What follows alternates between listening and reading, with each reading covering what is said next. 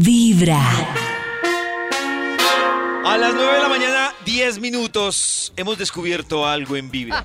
Oh. Hay cosas que ellas saben, pero que ellos no saben. No tanto. ¿Será que no?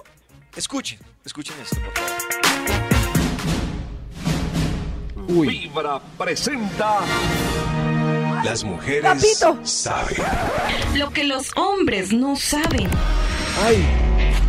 Hoy en Vibra en las mañanas vamos a aprender más de las mujeres con cosas que tal vez ellas saben más que nosotros. Pero nosotros no sabemos tanto como ellas. La palabra de hoy es balayage. Pero, ¿qué creen los hombres que ¿Qué es, es eso? balayage?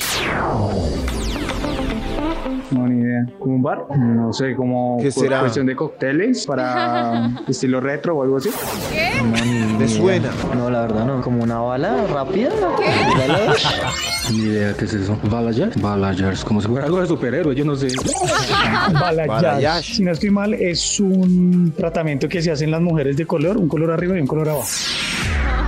Ay, sí. Quiero contarles que en esta oportunidad nos fuimos con un experto en la materia que nos explica qué es el balayage.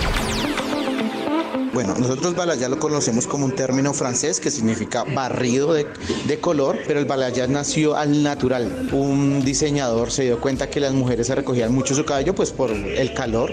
Entonces, cuando les daba mucho el sol, las puntas empezaban a aclarar porque perdían melanina.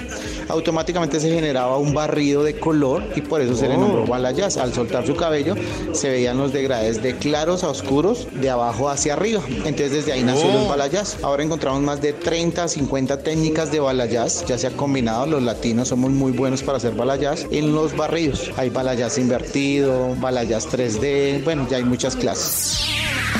Para entender 3D. mejor, Muy o sea, pronto. otra palabra que nos demuestra que las mujeres saben lo que los hombres no saben, pero pues ellas nos explican.